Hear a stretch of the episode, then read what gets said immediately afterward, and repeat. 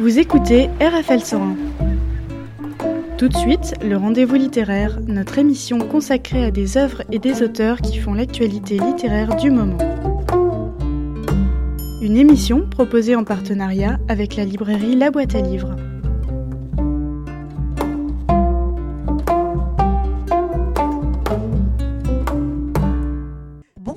Je suis ravie d'être en compagnie de Sarah Jolien-Fardel. Bonsoir. Bonsoir. Alors, vous écrivez un roman, sa préférée, chez, aux éditions Sabine Vespisser, éditeur. Votre premier roman, monsieur, on sent bien dans l'écriture que vous avez écrit bien auparavant. Ben, merci de ce compliment. En effet, oui, j'ai toujours, euh, j'ai toujours écrit.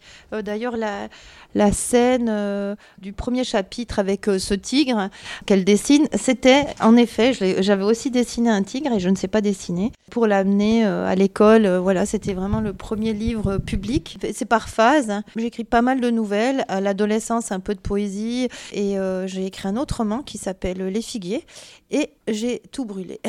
Ça, vous n'êtes peut-être pas la première. Alors oui, pourquoi la question?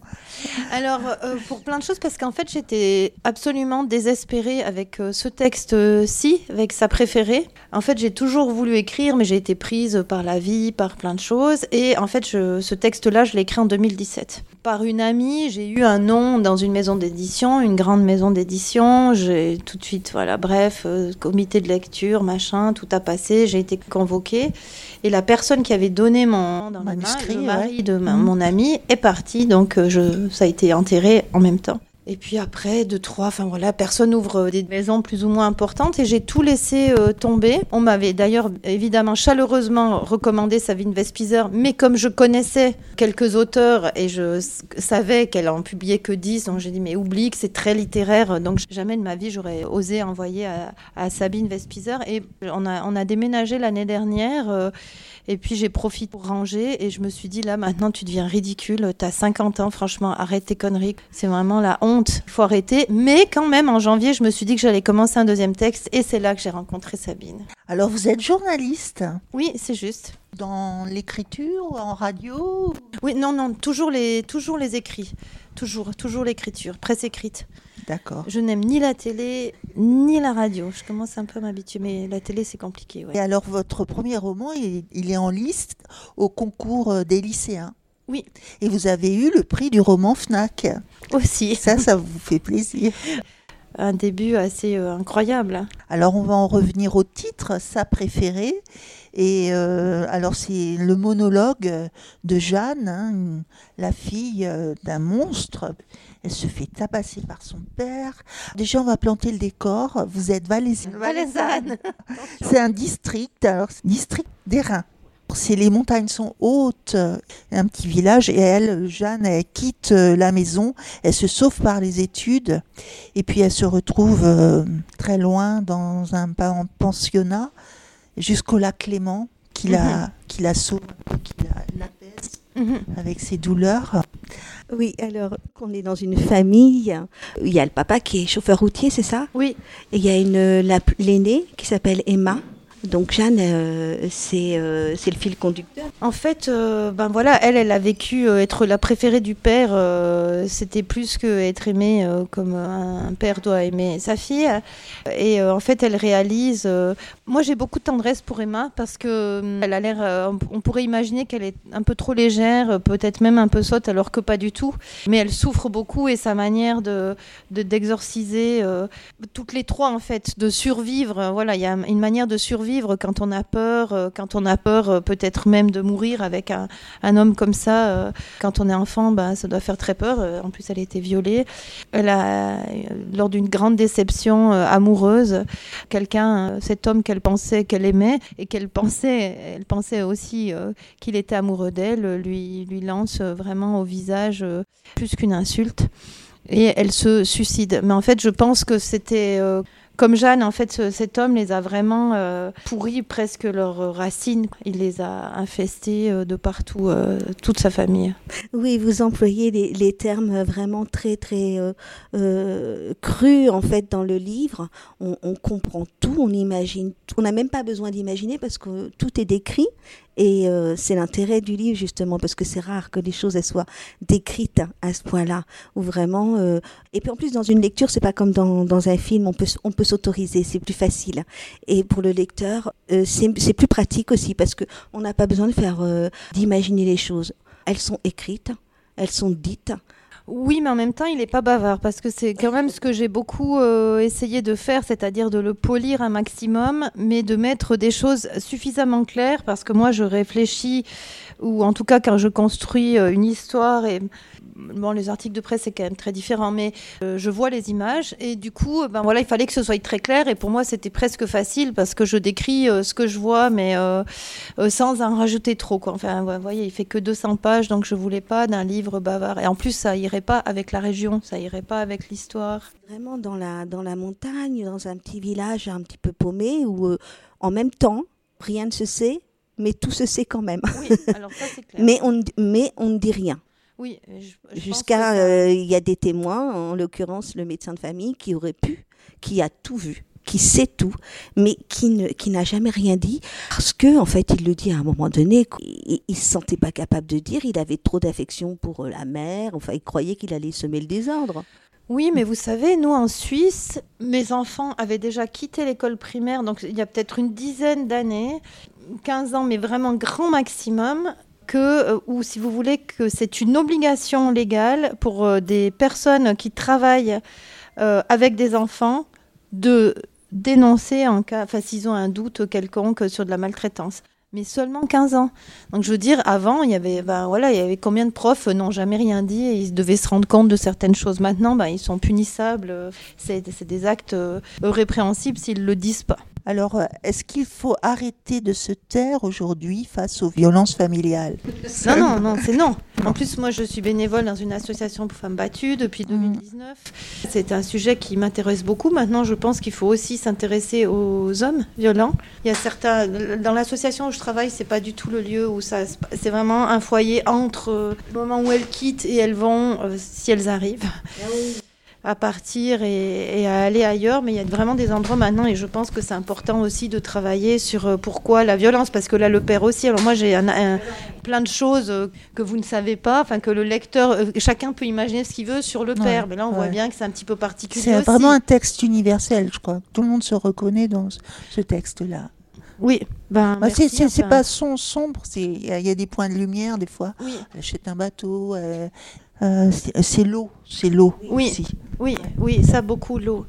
Et les paysages aussi, après, euh, euh, grâce à, à Delphine, elle va pouvoir. euh, Enfin, elle arrive à faire le lien Mhm. entre cette terre euh, natale. et, ben, voilà, Ouais, parce que les paysages, ils ont partie prenante aussi, Oui. c'est comme des personnages. Oui, Ouais. exactement. Mm, Oui. ouais. Dans le fil de l'histoire, Anne, euh, Jeanne, donc, elle s'en va.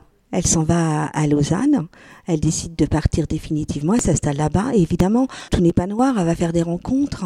Elle va faire des rencontres euh, de, de femmes et d'hommes parce qu'en fait, j'ai l'impression qu'elle cherche l'amour partout. Chez les hommes, chez les femmes, peu importe. Du Oui, moment oui. qu'il y ait de l'amour. Quelque chose qui la- qui l'apaise. Elle Euh, cherche à être apaisée? Je sais pas si elle cherche, elle attend plutôt que les gens euh, viennent euh, vers elle euh, et tout ça. Elle est très particulière. Enfin, on sent bien qu'elle est très fermée, très cadenassée, avec un caractère un tout petit peu quand même. Elle dit qu'elle peu- est orgueilleuse? Oui, voilà, elle a peut-être un peu un caractère comme ça, fier. Tant mieux, c'est probablement ce qui l'a permis de d'avancer. Donc il y a des personnages en fait dans l'histoire. Il y a Charlotte, une de ses premières petites petites amies. Euh, euh, Petite pétasse. petite pétasse, elle Marine, elle, celle qui arrive après, elle est géniale. Ah, elle est formidable, ouais, Ah j'avoue. elle lui, elle lui donne vraiment, euh, elle lui donne des, un cadre aussi, parce qu'elle a besoin d'un cadre. hein. Oui, c'est ça, elle est sécurisée, oui. oui, oui, complètement, comme, comme elle aurait aimé que sa mère le, le soit peut-être. Ah, Moi, je pense que sa mère pouvait pas, Elle pas pouvait plus pas. avec, Non, non, euh, je- non, cet homme. hein. non, mais je dis, je dis pas qu'elle devait. Je dis qu'elle qu'elle aurait aimé qu'elle le, Ah, comme le elle aurait aimé. Oui, Oui, oui, voilà, ok, voilà, d'accord. Oui. Ah oui.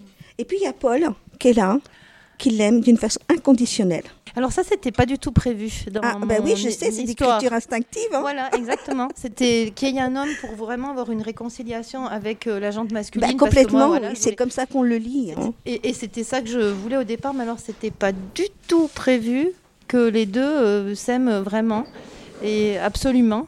Et j'ai laissé, en fait, voilà, à mesure que j'écrivais, en fait, ils s'aimaient pour de vrai, quoi. Il n'y a pas que des hommes amènent douleur, quoi. Voilà, c'est ça. ça. J'aime bien ce terme-là. Selon vous, alors peut-on se libérer des chaînes du passé? Ben, Selon moi, oui, mais pas tout le monde. Un des sujets vraiment pour moi qui, qui est important, les violences intrafamiliales, oui, bien sûr, mais pas que pour différentes raisons dans ma vie, j'ai côtoyé des gens qui n'arrivent pas, euh, alors qu'on a l'impression depuis l'extérieur, il suffit que, en plus, mhm. elle avait de la chance, elle était intelligente, elle, a, eu, elle a eu des bonnes personnes sur sa route, etc. On sent des fois la peur, elle s'éloigne un peu, puis après. Tout de suite. Et il y a des gens comme ça, et moi, ça, ça me touche beaucoup. C'est pas mon tempérament à moi, et probablement pas le sien non plus, mais moi, j'ai pas vécu ce qu'a vécu Jeanne. Donc, euh, évidemment, on peut pas comparer. Et ça, ça me touche beaucoup, les gens qui n'y arrivent pas. Ou les femmes qui viennent. Bon, moi, je l'ai écrit avant d'être bénévole euh, dans ce foyer où je travaille une fois par semaine, ben voilà, elles reviennent deux, trois, quatre, cinq fois. on ne peut pas leur dire, mais dis donc, euh, parfois j'ai envie de dire, non mais sérieux, mais casse-toi, c'est pas possible. Mhm. maintenant. Il y a une bataille euh, de la contre son père qui est vouée à l'échec. C'est toujours l'échec qui revient. Mhm. Alors j'avais noté aussi que, comme dans toute tragédie, l'héroïne est condamnée à lutter jusqu'au bout. Quoi. Elle lutte, elle lutte. Oui, mais probablement aussi ce caractère euh, très valaisant de ces montagnes qu'elle explique à un moment donné euh, que ça forge euh, les tempéraments. Mais ce que je crois profondément aussi, que les lieux c'est très différent d'être né au bord de la mer et parfois, je trouve, par exemple, en, Bretagne ou en Valais, ça peut se ressembler parce que les éléments sont très très forts. Mais j'imagine que d'être né, euh, c'est pas moi. Ça change beaucoup. Là, la vue est bouchée, on est très fermé. formidable, c'est la terre de son enfance, sa seule identité. On doit revenir. Alors, je sais pas si c'est euh, moi ou si ça concerne beaucoup de personnes. D'avoir ces attaches. Mais j'ai l'impression qu'il y a euh, une attache encore plus importante d'un lieu comme celui-ci où on a l'impression que c'est plutôt un trésor qu'on avait dans l'enfance. Après, il y a certains. Euh, moi, je, veux dire que je n'ai pas tout lu euh, le livre de Elena Ferrante. Evelyn Ferrante. Moi non plus. Voilà, c'est fou alors que vraiment j'aime l'écriture et tout. J'ai commencé, mais là elle venait d'un coin aussi d'une ville et tout, et pourtant elle avait plein de souvenirs. C'est comme ça que ça commence. Et sa préférée sera éditée dans la même maison qu'Elena Ferrante en Italie. Donc euh, voilà. Ah, magnifique. Je vais, ça c'est une bonne nouvelle. Oui, c'est une super nouvelle. Ouais. Ah oui, il y a peut-être un film alors après. aussi quand elle quand elle se baigne dans l'eau. Mhm. On a l'impression que c'est vraiment un moment de, de répit mais de répit, mais vraiment. C'est exactement ça. Exactement, c'est comme une renaissance, quoi. C'est vraiment, en plus l'eau, c'est vrai que ça lave, mais quand on se baigne, on laisse. Enfin, moi, je suis une nageuse, donc euh, c'est vrai qu'on beaucoup de soucis qui peuvent partir. Moi, même mentalement, ça m'arrive de faire euh, quand on embrasse comme ça, de laisser partir. Euh, ces problèmes et, métaphoriquement ça peut être le liquide amniotique enfin, vraiment toute une renaissance ouais. Et les femmes, euh, les femmes que vous accompagnez, euh, vous leur avez parlé de, votre livre. Est-ce que vous leur avez fait une, lecture ou euh, pas du tout? Pas du tout. Alors déjà, je, pense que je suis restée à peu près une semaine en Suisse en comptant les petits jours depuis fin août. Donc je suis un petit peu en train de tourner. Le, foyer a fait un, a, pris, a acheté. Je mm. suis passée dédicacer un livre pour chaque bénévole. Donc ça, c'est vraiment super sympa. Plus un qu'on va laisser au foyer, mais moi, j'y suis plus du tout retournée. Jusqu'à fin novembre, c'est un petit peu dense. Et on avait aussi une question, parce que nous, on est une radio musicale, et on avait envie de savoir quelles étaient un petit peu les, les musiques ou les chanteurs ou autres que vous écoutiez le plus souvent, parce qu'on a envie de, de, mettre un petit peu de cette musique dans ah. l'interview. Alors c'est drôle que vous parliez de ça, parce qu'en fait, euh, enfin, quand j'écrivais euh, ce livre, j'avais commencé je voulais pas euh, donner d'années et j'avais commencé par euh, mettre assez régulièrement le long de la vie de Jeanne euh, des chansons. Et puis j'étais presque à la fin du texte l'automne. Voilà que Philippe Besson sort voilà arrête avec tes mensonges où il parle aussi de chansons par moment. Enfin en tout cas il faudrait que je le relise maintenant. Exactement. Et là je me suis dit tout le monde croit que je vais les que je l'ai plagié. Alors que maintenant, personne n'aurait fait le lien, mais donc j'ai enlevé.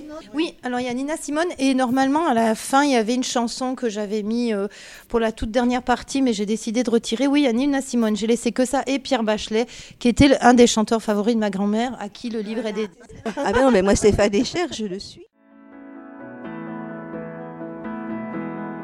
Près d'un fleuve, je suis né Puis je flotte avec le flux dans cette vie qui veut de moi, peu importe ce que je suis. Et donc j'existe et je respire et je me dis que ce n'est pas un mauvais départ.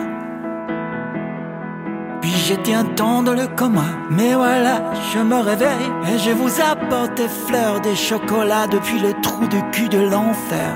Je réapprends à marcher, je donne des noms aux choses. J'ai dit mon amour, mes mensonges, mon espoir, mes fautes, ma passion, mon feu, ma colère, mon impatience, mon non et mon peut-être et mon oui inconditionnel. Oh oui, je veux. Oh oui, je veux. Oh oui, je veux. Oui, je veux. Être un nouveau surpris. Je veux être étonné comme le premier des hommes. Je veux me retrouver debout avec des yeux nouveaux au milieu des choses et ne plus rien reconnaître, pas à pas à travers les bois et les prairies et dire oui, c'est bon, plutôt pas mal, pas mal tout ça. J'ouvre mes bras aussi loin que je peux, car chaque chose c'est un cadeau, c'est juste l'emballage qui fait chier. Et on a beau à essayer, on arrive à peine à enlever ce joli papier. Autant je sais maintenant qu'il y a des gens dans ce monde qui le justifient, qui peuvent nous aider à vivre, qui aiment, aiment comme si c'était la chose la plus légère au monde. Je veux être comme eux, je veux être comme eux. Oh oui, je veux, oui, je veux.